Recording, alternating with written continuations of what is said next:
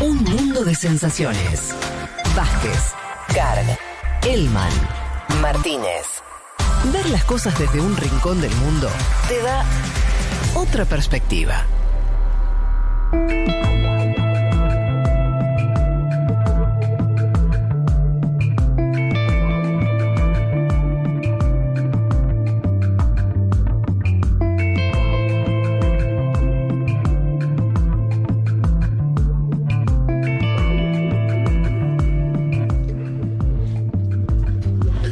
Casi casi las dos y media de la tarde. Si les parece, nos metemos en, en lo que les habíamos prometido, que es, estuvimos haciendo, como habrán escuchado, una entrevista también extensa eh, a, a la periodista eh, colombiana, se me fue el nombre, Catalina a Catalina Oquendo. Oquendo, Catalina Oquendo, eh, recién, ella residiendo ahí en, en- en Bogotá y nos estuvo contando cómo estaba desarrollándose la jornada electoral, que por suerte venía tranquila, con ella despuntamos algunas cuestiones más vinculadas a ya no la coyuntura de estos días, sino cómo se llega a esta elección, eh, las chances de Petro de ganar en primera vuelta o no, y demás. Para profundizar todavía eh, bastante más en este escenario, les dijimos al inicio del programa que íbamos a contar con la visita de Natalio Cosoy. Él es periodista, fue corresponsal de la BBC en Colombia entre el 2015 y el 2017. Hoy es corresponsal en Argentina de France 24 en español y está en el piso para charlar eh, unos minutos con nosotros. ¿Qué tal, Natalio? ¿Cómo estás? Hola, ¿qué tal? ¿Cómo están? Gracias por la invitación. Bueno, muchísimas gracias a vos que te hayas acercado. Nos gusta a veces estas conversaciones que tenemos en el piso que nos permiten eh, por ahí un- un- una profundidad mayor. No sé por dónde se querés arrancar, sabemos, hemos comentado por encima que además estuviste, eh, fuis- fuiste, testigo del, proceso de paz en Colombia. Eh, a ver, hablemos ahora un poquito de la coyuntura electoral, de cuál es tu mirada y sobre eso vamos a ir, si te parece, ir ampliando a cuestiones más estructurales. ¿Cómo estás viendo esta, esta elección tan, tan particular eh, por el rumbo que puede llegar a tomar la política colombiana? Ah, primero que es súper interesante es que estemos hablando de Colombia en Argentina, digo, porque en general no es algo que a lo que se le dé tanta importancia. Estuve escuchando lo que hablaba Catalina, que yo la conozco muy bien y es una gran periodista colombiana, y darle espacio a esas voces en, un, en una radio argentina eh, eh, me parece que alimenta, alimenta mucho una visión más integral de la región que a veces falta. Así que eso se los quería decir primero. Eh, lo otro, nada, es lo que estamos mirando todos, digamos. Es súper interesante, habiendo estado en Colombia y conociendo cómo es la sociedad, que de repente emerja eh, Petro como candidato. Yo, yo a Petro lo tenía visto en su momento como eh, alcalde de Bogotá. Estaba, cuando yo estaba allá, estaba con, con bastantes dificultades eh, en medio de procesos eh, eh, de cuestionamiento de cómo, había manejado ciertas cosas como alcalde. Era una figura un poco di- divis- generaba división en el, en el país y bastante tensión, mucha antipatía en muchos casos de ciertos sectores por ahí más cercanos a los conservadores y a los liberales, que son los dos partidos tradicionales históricos de Colombia. Pero de repente su emergencia tan potente ahora, lo escuchaba Juan también antes cuando mencionaba la encuesta que publicó Galindo en el país.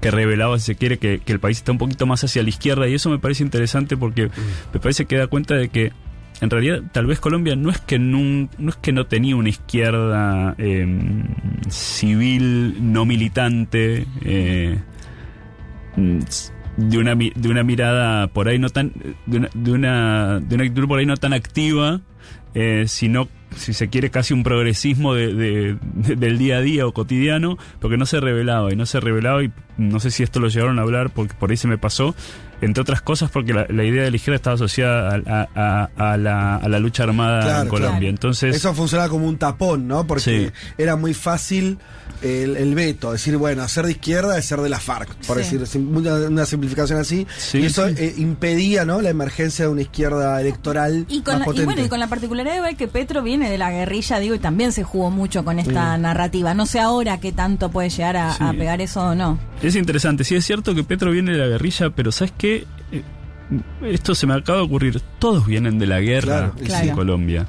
O sea, es muy difícil que... Claro, no es lo mismo haber estado militando activamente Sí. en una guerrilla y, eh, eh, y en las armas Mm. que por ahí eh, haber eh, apoyado indirectamente el accionar de un grupo eh, paramilitar de derecha eh, a través de la financiación. Por ahí no es lo mismo, pero digo, la, la implicación de, de- de los grandes personajes colombianos en el tema de la guerra es, eh, es difícil ver- encontrar alguno que se salve 100%, digamos. Yo por eso le preguntaba a Catalina, ella me lo respondía al revés y está bien, pero creo en las dos miradas. Yo le decía, veía un reportaje, no me acuerdo si en el tiempo, en un medio muy importante, mainstream de, de- de Colombia, a Petro hace pocos días, y en una hora y media de reportaje, de la guerra habló 45 minutos. Yo decía, bueno, todavía la agenda está centrada en esa situación Sí. o la posguerra.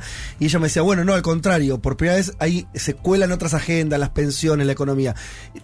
Creo que es lo mismo, las dos miradas, ¿no? Decir, bueno, por primera vez hay otros temas, pero todavía lo que funda, ¿no? Eh, La, la- la- la discusión política en Colombia es, es la guerra, el narcotráfico, los grupos paramilitares. No, bueno, internamente es cierto, o sea que las encuestas sobre la población dan cuenta de que los intereses no están tan centrados en el tema de la seguridad, de la seguridad ciudadana, como la llaman allá, de la violencia, de la violencia en los territorios, a pesar de que hay mucha violencia, que tenemos constantemente información de asesinatos de líderes sociales, de, de, de personas que trabajan en los territorios, eso no necesariamente está en el top de la agenda electoral de los ciudadanos. Más allá de la, de la conversación con Petro. Pero claro, siempre volvemos.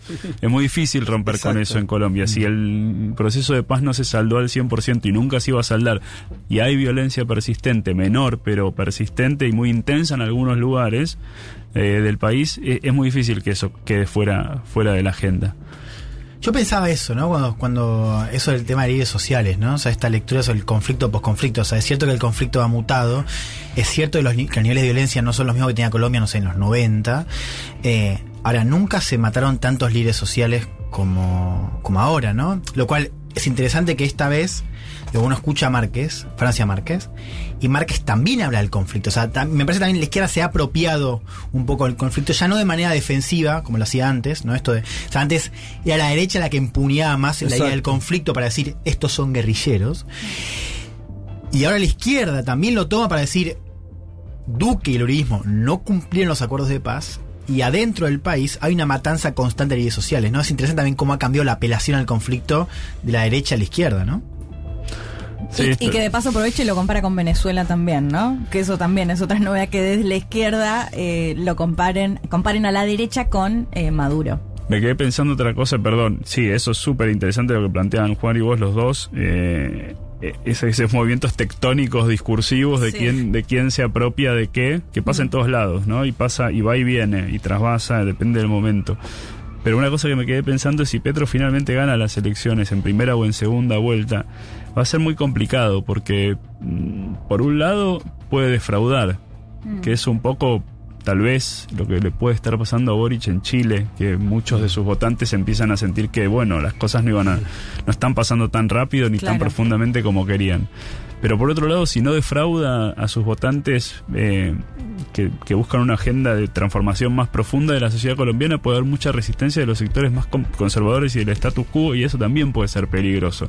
Digamos, si llega a ganar la presidencia, no la tiene fácil, ninguno la tiene fácil, pero creo que la puede llegar a tener especialmente difícil. Bueno, ese creo es el, el dilema que están enfrentando lo- los gobiernos progresistas de esta segunda ola. ¿No? Eh, todos, vos te, mm, te pones a ver, lo hemos contado acá, lo hemos conversado en este programa varias veces, son todos gobiernos donde la agenda del cambio, cuando a la hora de la materialización es, es difícil encontrar por dónde está pasando, a diferencia de lo que pasaba a principios de los 2000, ¿no? Vos tenías, no Evo Morales nacionalizaba el gas, listo, bueno. ¿no? O, o Lula decía, bueno, Bolsa Familia, millones de personas adentro de la economía. Eran agendas mucho más claras.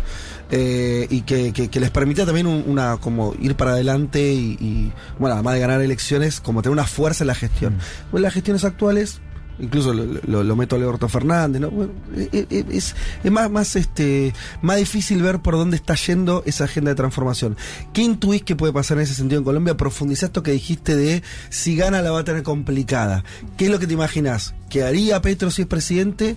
¿Y qué te imaginas por dónde vienen las resistencias a eso? A ver, está prometiendo cambios profundos eh, en, en economía, en salud, en, en seguridad, eh, que no necesariamente van a ser fáciles de implementar porque hay muchos actores que tienen eh, in- intereses y están en juego, actores económicos, actores políticos.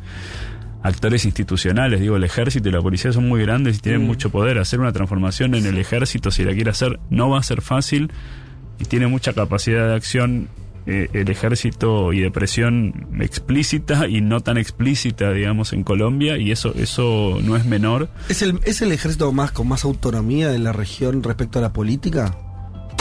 No me atrevo a decir, pero Mm. sí puedo decir que tiene bastante autonomía con respecto a la, a la política y tiene como mm, muchísimo poder adentro, todavía adentro del país. Eh, los, los altos mandos del ejército, de las Fuerzas Armadas en general, tienen muchísimo poder y es verdad que tienen ciertos niveles de autonomía. No, obviamente jamás lo van a, a decir públicamente, son sumamente cuidadosos y, y, y hablan en función de la institucionalidad, pero sí es cierto que son muy, muy fuertes y con mucho poder y va a ser difícil que resignen espacios de poder. Y así como puede suceder con, digo, como con las fuerzas militares, digo, esto es algo que también puede pasar con otros actores, actores de poder, quienes que tienen, y- y manejan la salud, manejan eh, grandes sectores de la economía y también de la política, de la política local en muchos casos.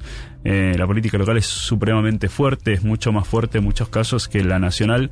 También pasa en otros países, que por ejemplo en las elecciones que son de mayor injerencia local, eh, por ahí legislativas locales o, o a, o a gobernador o alcalde, la concurrencia a las urnas es mucho mayor que en las presidenciales. Ah, claro, mirá ese dato. O sea, la gente participa más en, la- en- en las elecciones locales que las nacionales. por el es, es algo que, que ocurre ocasionalmente, puede ocurrir y tiene que ver con que también la injerencia es más inmediata. Digamos, una- un alcalde puede hacer muchísimo más muchas veces en un municipio Claro. que, que un presidente. Pero digo, eso también puede pasar acá, digamos, Sí. en el conurbano, sin ir más lejos. digamos. Pensaba en esto de mm, cómo se vive y se siente la política en, en Bogotá, en las grandes ciudades colombianas y la diferencia en el interior. Digo, vos como corresponsal has recorrido parte de Colombia. Eh, ¿Qué te encontraste, no? Bueno, imagino que también hay alguna posición muy particular hacia el conflicto también, pero digo, para explicar ese nivel de abstención tan alta que tiene Colombia, ¿no? Que, es cercana a la que tiene Chile. ¿cuál es la diferencia entre cómo vive la política, cómo la piensa alguien en Bogotá o, bueno, Medellín, eh, y alguien en el interior profundo en Colombia? Mira, eh, por lo general, en mi experiencia, puede ser que haya cambiado con las protestas del año pasado y que eso haya dado mayor relevancia a la política y el- la discusión sobre la política. Eh, siempre me parecía que en Colombia se perdía, entre comillas, mucho menos tiempo en la discusión política que acá, por ejemplo. No, no, había un... no- tenía la sensación yo de que no había un seguimiento tan cotidiano de la población en general de cada cosita que estaba pasando, si Claro. Pepito le decía a Juanito tal cosa, si le daba la espalda, si no le contestaba. A veces había episodios, pero me daba la sensación de que esa cosa cotidiana de seguir el día a día y pelearse con los compañeros, con los amigos, con la familia, era menos intensa. Había momentos, había sectores, sí, sectores, por ejemplo, en Bogotá, co- eh, más informados, más cercanos a esta, a esta cotidianidad, por ahí sí lo pensaba más. Y después mucha decepción ¿eh? en, los, en los territorios, en, en el interior eh, del país, en las zonas rurales. Colombia es un país más rural que Argentina. Sí. O sea, es más pequeño, pero es más rural. Tiene casi un 20% de población rural. Argentina tiene menos del 10% de la población en zonas rurales y mucho más eh, fragmentada la población. Petro, usted lo hacen otros candidatos, le digo a él como alguien de izquierda, habla del campesinado. Como hasta como un, como, como, como un sujeto. O sea, lo- lo- los campesinos tienen un- los habitantes rurales, los que trabajan la tierra en forma. eh, tienen. eh, son un sujeto político, por ahí como puede pasar en Brasil y no mucho más. es un sujeto político muchísimo más claro y social que Mm. acá. Digamos, acá ese campesinado mm, de clase media, media baja, si querés, de pequeña finca, que tiene una pequeña explotación de café, entonces con eso va tirando y qué sé yo. Que acá es muy difícil de encontrar, digo, por comparar acá es, es- es otro tipo de dinámica la de la Sí. producción eh, agraria. Eh, allá es muy presente y decía, volvía, ese tipo de campesino eh, que persistentemente se siente abandonado por el Estado, por la falta de presencia del Estado, no es muy creyente de, de la votación. A ver, por otro lado, eh, veía siguiendo en Instagram una, a una persona que conozco que vive en Bogotá, que milita y que iba a votar muy entusiasmada y, eh, y con mucha convicción. Eh, y mostraba fotos de sus abuelos campesinos, indígenas. Eh, pero bueno, esta es una persona con mucho compromiso político y, y- y social y, y muy militante. No estoy tan seguro que el equivalente de su abuelo y de su Claro. abuela hoy eh, estaría en una posición similar a la de ella. Hay mucha, mucha sensación de no, mire, si yo no me arreglo solo, a mí no me va a ayudar nadie. Esas cosas son las que pasan allá en Bogotá, en Medellín, en Cali, en Barranquilla. Acá no acá nos arreglamos como podemos. Entonces sí, hay esa sensación de abandono. Hay que ver si eso cambia. Claro. Natalio, pensaba, eh, bueno, hoy le preguntamos a Cata también y ella dijo de alguna manera que es medio apresurado plantear que es la muerte del uribismo. Eh, ¿Estás de acuerdo que igual es la peor instancia, al menos electoral, para el uribismo que no pudo ni siquiera presentar al candidato que originalmente iba a ser? Eh, el candidato, ¿cómo ves esa situación y, y- y si crees que, que fue golpeado por la imagen propia de Álvaro Uribe y esto que también nos contaba Cata de las acusaciones que enfrenta, incluso de los falsos positivos que declararon los propios soldados contando cómo asesinaban a pibes pobres, eh, o si también tiene que ver con la administración actual de Iván Duque que tiene una imagen negativa muy alta? No, yo creo que es un poquito de todo lo que estás diciendo. Eh, muchas cosas. digamos, hay un desgaste propio de tantos años de estar ahí, eh, en un lugar muy fuerte de, de poder en Colombia eh, y de exposición, que es medio inevitable que suceda, y además empezaron a salir muchas cosas muy fuertes, digamos, algunas viejas, ¿eh? porque lo de los falsos positivos se conoce Sí. hace muchísimo tiempo, no es que es algo nuevo, y violaciones de derechos humanos en general. Y también es como eso, va, va, va quedándose sin fuerza cuando la izquierda no armada empieza a cobrar fuerza, relevancia y una Colombia empieza a no tener miedo a decir que es más cercana a las ideas de izquierda, una, una Colombia masiva. Es más cercana a las ideas de izquierda, empieza a, perder fuerza el, discurso original de un hombre que decía "Est- son todos este, delincuentes vinculados con el narcotráfico, digamos, cuando cuando empieza a ocurrir todo eso, sumado a las causas, al, al- sí, a la falta de, de fuerza de los candidatos, digamos, ya Duque no era un candidato muy fuerte. Yo me acuerdo cuando llegaba la elección y era como, ah, Duque, qué raro, ¿no? Porque no es una persona como con un peso tan grande como Ni de la línea dura de Uribe. Claro, había tenido una mala experiencia con Santos, que parecía un, po- un poquito más de peso y, fin- y bueno, se terminaron peleando porque Santos hizo lo que quiso y no le dio, no le dio mucha bola. Entonces, eso, eso no sé si está- estará asociado o no. Ojo, tal vez, digo, depende de, de quién gane y cómo le vaya a quien gane, sobre todo, digo, si le gana a Petro, un, un opositor fuerte a Petro en un gobierno de Petro que no salga muy bien, le puede dar un aire nuevo al uribismo, ¿no?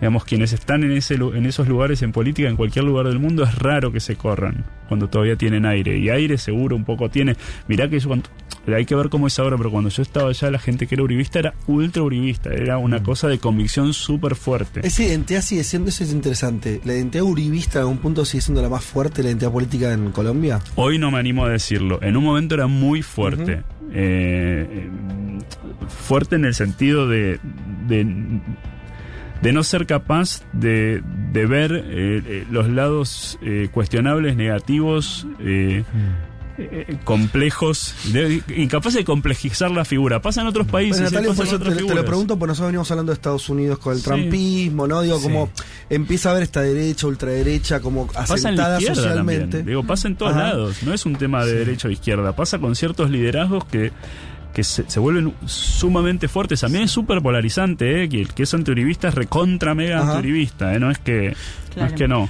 Pensaba esto de. de la, de- el uribismo, digo, para pensar la discusión de derechas extremas en América Latina, el uribismo es un gran caso, digo, es, es la, la ultraderecha antes de que sea la ultraderecha en América Latina, ¿no? Digo, adaptado a Colombia, si querés. Ahora, uno veía, por ejemplo, el debate del otro día, el, del, el- lunes creo que fue. Y tenías a un tipo como Fico, eh, candidato ahora apoyado por el uribismo, y era un tipo hablando de cambio, hablando de una posición bastante moderada. Digo, está bien que todos a su manera, los tres candidatos, mostraban posiciones moderadas. Pero, por ejemplo, el tema de migración, ¿no? Que Duque ha tenido una postura eh, migratoria diferente al de otras derechas en América Latina, siendo bastante receptivo, ¿no? Para con los venezolanos, inclusive que entraban de manera irregular.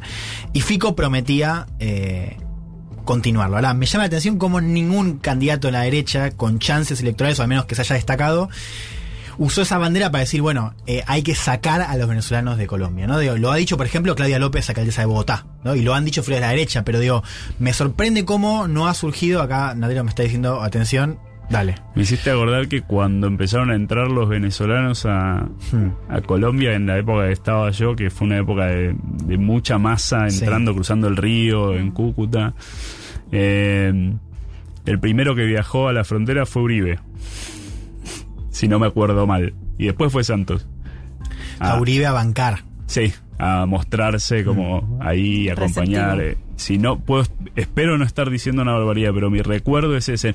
Porque en general la idea de recibir a los venezolanos tenía mucha fuerza en la Colombia Claro. de esa época y to- todavía en la actual. No es un mal juego para, para los sectores más hacia la derecha en Colombia, Claro. porque tiene que ver con mostrar y, y si Claro. mojarle la oreja Sí. al, al madurismo, Claro. al chavismo venezolano. Pero digo, más allá de esa bandera, eh, digo, para comparar, o sea, uno comparar el debate chileno, para comparar que es un caso también Chile que ha tenido, o sea, que está viendo cambios muy profundos, que ha tenido estallido social, si bien la magnitud no ha sido la misma, digo, vos veías a Chile un año, año y medio después del estallido y tenías figuras como Cast, inclusive también desde la derecha, otros que metían esa idea de oposición, no esto de eh, tiene que haber cambios, pero también con orden, que era la apuesta de la centro derecha, sino casi diciendo hay que, o sea, eh, se nos vienen encima los violentistas y demás. En Colombia, hoy, al menos digo, con el escenario electoral, no, sé qué explicar la diferencia, pero no se ve una figura que es, que, que dice, bueno, eh, hay que, eh, hay que, hay que estar como estamos, digamos, hay que defendernos contra los que quieren hacer los cambios abruptos y demás. Sí, te dicen, bueno, nosotros proponemos otra idea de cambio, lo hace Fico, pero no aparece una opción eh, de derecha radical como tuvo Chile, ¿no? En el caso del estallido. No, se ve que no, no, no vende, no garpa claramente. O sea, no está la sociedad para eso. O sea, Mejor igual, digo, no, mismo. no es que lo estamos pidiendo. Claro, ¿Sabes qué me hiciste acordar algo? pensándolo, ¿no? Hablando de Uribe, y lo, lo voy a unir con Petro, me hiciste acordar una cosa, una charla en un avión con una señora, no me acuerdo dónde iba, y me puse a charlar también bastante al principio de mi, de mi vida allá en Colombia, y la señora era uribista. Ah, Una mujer joven, creo que estaba con un Mm. nene chiquito. Eh, y digo, pero Uribe, le digo, como una personalidad tan rígida, ¿no? Dice, sí, pero es que nuestros países lo que necesitan es gente fuerte, ¿viste? Así, duro, como... No, no nos sirven líderes eh, blandos, negociadores, dialoguistas, necesitamos tipos duros. ¿Sabes qué? Y, la figura de Petro un poco Sí, yo satisface estaba, eso. ya estaba pensando eso, digamos. Satisface, eso esa también. demanda. Sí. Desde otro lado, desde la izquierda, pero Claro. satisface la demanda. Bueno, eso te iba a preguntar. ¿cuál- ¿Cómo lo estuvimos hablando mucho de la derecha? Hablemos un poco de Petro, imaginemos que, que gana.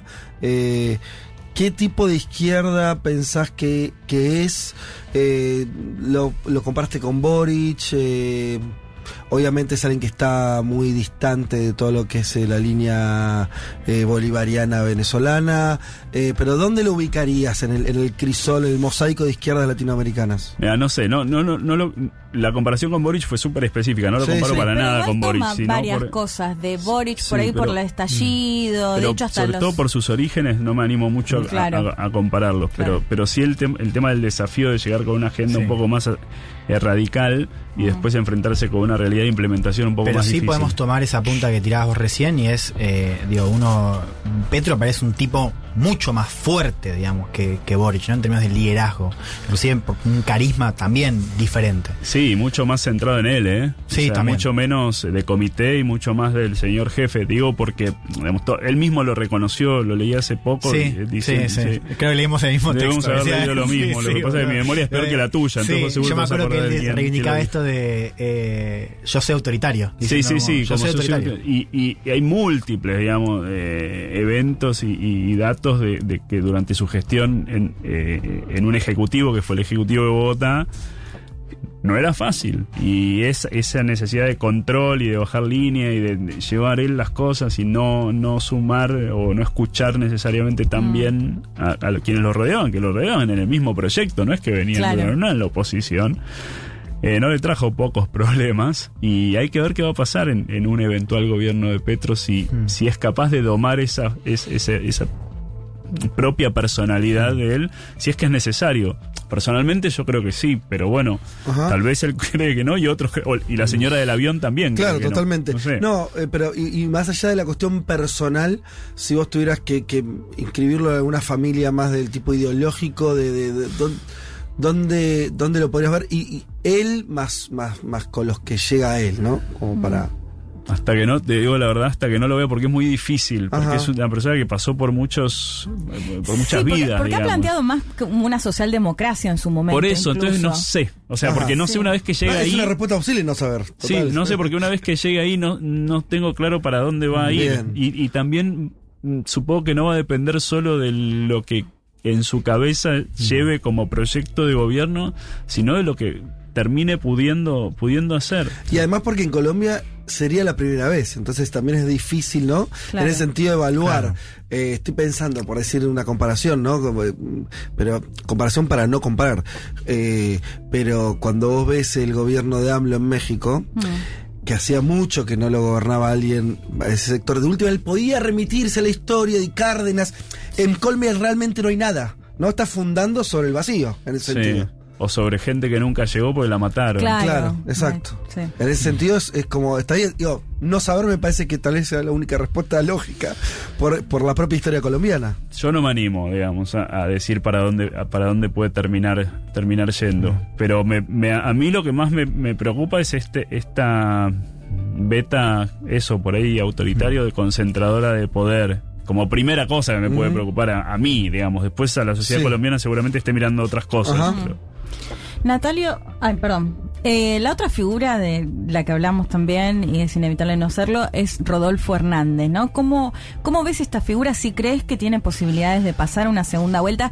De hecho, Que podría ser la novedad de la noche de hoy. Podría ser la novedad, la sorpresa. Y presentaba, pensaba, digo, en cuánto están todos atravesados por el conflicto y demás, porque el propio Rodolfo Hernández tiene una hija desaparecida. Sí, él también hace- vivió, él también Él vivió estuvo secuestrado, sí. sí. Pero bueno, digo, ¿cómo definirías? También va con eh, una agenda este anticorrupción, tuvo denuncias de corrupción. Sí, eh, sí. Antipolítica y es político, La- sí. la antipolítica hecha política. Bueno, a ver, las encuestas, eh, los datos, bueno, ya no se puede hablar de encuestas, pero... eh, Acá sí, Sí, acá Sí, acá podemos. Que venga, que venga, que venga Iván Duque a, No, Sí. bueno, pero, en todo caso, en todo caso, chances eh, tiene, entonces, eh, y puede llegar a sorprender. Eh, va, va a dejar muy, muy desequilibrado a todos, porque la segunda vuelta supongo que tenía pensado el equipo de, Petro y Petro era, no era con él. Entonces van a tener que repensar cómo, cómo lo encaran. Tal vez, o sea, esto es súper especulativo. em, lo que podría tal vez revelar es que a lo mejor los números de Petro, y esto de verdad súper especulativo, tienen más que ver con un descontento general con lo que había hasta ahora que con un amor particular hacia Petro. Si Claro. Hernández saca muchos votos, porque decir, Mm. bueno, tal vez era, bueno, a alguien tengo que votar que no sean los de siempre, pero Petro no, bueno, entonces lo voto a Hernández. De verdad es bastante especulativo, no tengo números para, para sostenerlo, pero tal vez se pueda ser una posible lectura. Estamos hablando con Natalio Cosoy, él es periodista, fuiste corresponsal de la BBC en Colombia entre el 2015 y el 2017, hoy sos corresponsal en Argentina para France 24. Eh, hacemos los últimos minutos de la conversación, dale Juan. A ver, quería sacarte un poco la coyuntura electoral eh, y, y vuelvo al caso chileno, ¿no? Digo, esta idea de que siempre nos contamos un relato sobre las sociedades, por ejemplo la chilena, por ejemplo la colombiana, como una sociedad muy clasista, muy elitista, creo que también lo hacíamos con, con datos, ¿no? Con información. Eh, digo, vos, te, vos tuviste un momento particular de Colombia, o sea, justo antes de, de- de este momento de estallido y demás. Y recuerdo, digo, por charlas, pero también por textos tuyos, también este, este, esta descripción de Colombia como una sociedad muy estratificada, clasista, elitista. Esto que estuviste viendo en estos últimos dos años por noticias, digo, pero apariciones como la de Francia Márquez, estallidos sociales de esta, de esta magnitud, ¿te hacen replantear esta lectura de la sociedad colombiana como una sociedad clasista, elitista? Eh, ¿Lo, lo haces en- hasta cierto punto? Eh, ¿Cómo lo ves?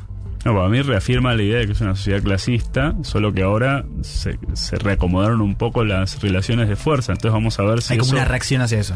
Me da esa sensación, ¿no? Porque si, estos emergentes eh, me parece que muestran, bueno, ahora nos llegó la hora a nosotros de mover un poco las fichas Sí. eh, y acomodar un poco para que sea un poco más equitativa. Me parece que es válido decir eso. Lo que pasa es que ese clasismo está, o sea, en, el- en la cotidianidad de Colombia sigue estando. Mm. Eh, y el elitismo sí, hay una élite muy concentrada y muy Sí. chica que sigue moviendo mucho. Hay que ver qué pasa ahora, dónde se posiciona esa élite. Y ojo, esto me encanta, esto me lo dijo una vez un escritor de caballero de allá. hablando de las élites colombianas, le digo, bueno, pero es que la élite colombiana hace tantos años, y me contó a ver cuánto estamos de tiempo, sí, me contó una anécdota, en realidad una reflexión, dijo, bueno, fíjate que había una élite en la Rusia presoviética, que era la élite de la, de la corte del zar, que quienes estaban cerca del zar eran los poderosos, eran la élite. Fueron tumbados justamente para ponerle un fin a esa élite, pero emergió una nueva élite que era la de, la de quienes eran eh, quienes eran más cercanos al partido, eh, que también era una élite que era más poderosa y con más eh, privilegios que el resto. Entonces como un cuidado, como un cuidado de bueno, cómo se reacomodan las élites si se llegan a reacomodar. ¿no? y, y también pensando en el caso chileno, esto de si la reacción entre las élites que vimos en el estallido, digo, en esa reconfiguración no, no podría afectar también a, a, a la- una posible nueva élite, digo, ¿no? Pensando en Petro y la gente que lo acompaña. También pienso en la tasa de abstención, digo, sigue siendo un dato muy importante que va a haber una gran cantidad de colombianos y colombianas que no vayan a votar a pesar de que esté Petro y Márquez en la boleta o este tipo Hernández. Y anecdótico, eh, Colombia, la sociedad colombiana era mucho de mirar a Chile como referente, ¿no? ¿Cómo es eso?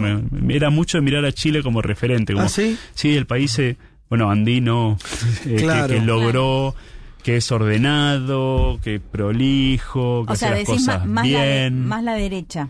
No, en general, sí, bueno, puede ser so- Pero una yo mirada más de centro, decía centro derecha. porque hasta toman el eslogan este de hasta que la dignidad se haga costumbre, como un montón de cuestiones que me parecen quizás más de bueno, no sé si de izquierda, pero al menos de sí quienes salieron a movilizarse tanto en Chile como en Colombia. Digo que esto tomaba un poco, lo he, lo he visto al menos en Francia y lo he visto en, en Petro, ¿no? Tomar varias cosas que yo lo linkeé directamente con, con Boric. Por eso Sí. te decía antes, Sí, ¿no? no, no, ti- tiene, tiene sentido, pero me parece curioso esa mirada que justo estamos siempre comparando Total. uno y otro, Sí, a pesar total. de que son súper diferentes. Sí, sí. Sí. Y uno se mira, yo no sé, no creo que Chile se mire mucho en Colombia, pero sí Pero Chile No, no. Colombia en Chile. Sí. Colombia en Chile. Bueno, interesante. Eh, atentos, ¿cuándo, cuándo se sabe en qué horario se va, va- debería haber resultados hoy? ¿Sabemos? Em, a No. ver, No, yo no. porque Eh, con parece Colombia que- tenemos diferencia horaria, hay dos horas, ¿no? dos. Dos lo horas último que había leído nuestro. era que se había que, que iban pa- a pasar directamente a los resultados oficiales, como que no iba a haber preconteo, Ah, pero mira. Porque había todo un tema, ¿no? medianoche, Tam- Para También medianoche debería, eso hablemos sin saber, Hablemos digo, sin saber. pero con algo, una pica, diría que para medianoche. Ok, bueno, eh, veremos cómo sale. Tal vez no haya discusión sobre el primer lugar, eso me parece que está saldado. El tema es si. Petro con- consigue ganar primera vuelta Claro. y quién y si hay segunda, quién es el que pasa. Esas Serían las dos los dos. preguntas, claro, si los es dos Hernández o si es Fico Gutiérrez. Creo yo también, Hmm. eh, suele ser así, que una cosa es si Petro saca 45 y otra cosa es saca 48 y medio para una segunda vuelta. Sí. Digo, las cosas ahí cambian mucho. En general, cuando te acercas al 50%, por más que no llegue, ¿no? Si está muy ahí, sería muy complejo, aunque pase, creo, el candidato que pase. No hay una cuestión casi aritmética ahí. sería difícil, sí. Y se llega, bueno, después, y además hay, hay relativamente poco tiempo, son tres semanas, ¿no? Entre la, la elección de hoy y la segunda Sí, vuelta. 19 de junio es la segunda. Como para que cambie mucho el escenario. Pero bueno, ahí están dadas las cosas. Este. Natalio, te agradecemos muchísimo la visita, ojalá hayas pasado bien. Para nosotros estuvo bárbaro contar este, con, con vos y, y ese conocimiento también de, de esa experiencia en primera persona por haber estado ese tiempo como corresponsal en Colombia. Y bueno, te despedimos junto con el programa, porque siendo las 3 de la tarde podemos decir que ya está.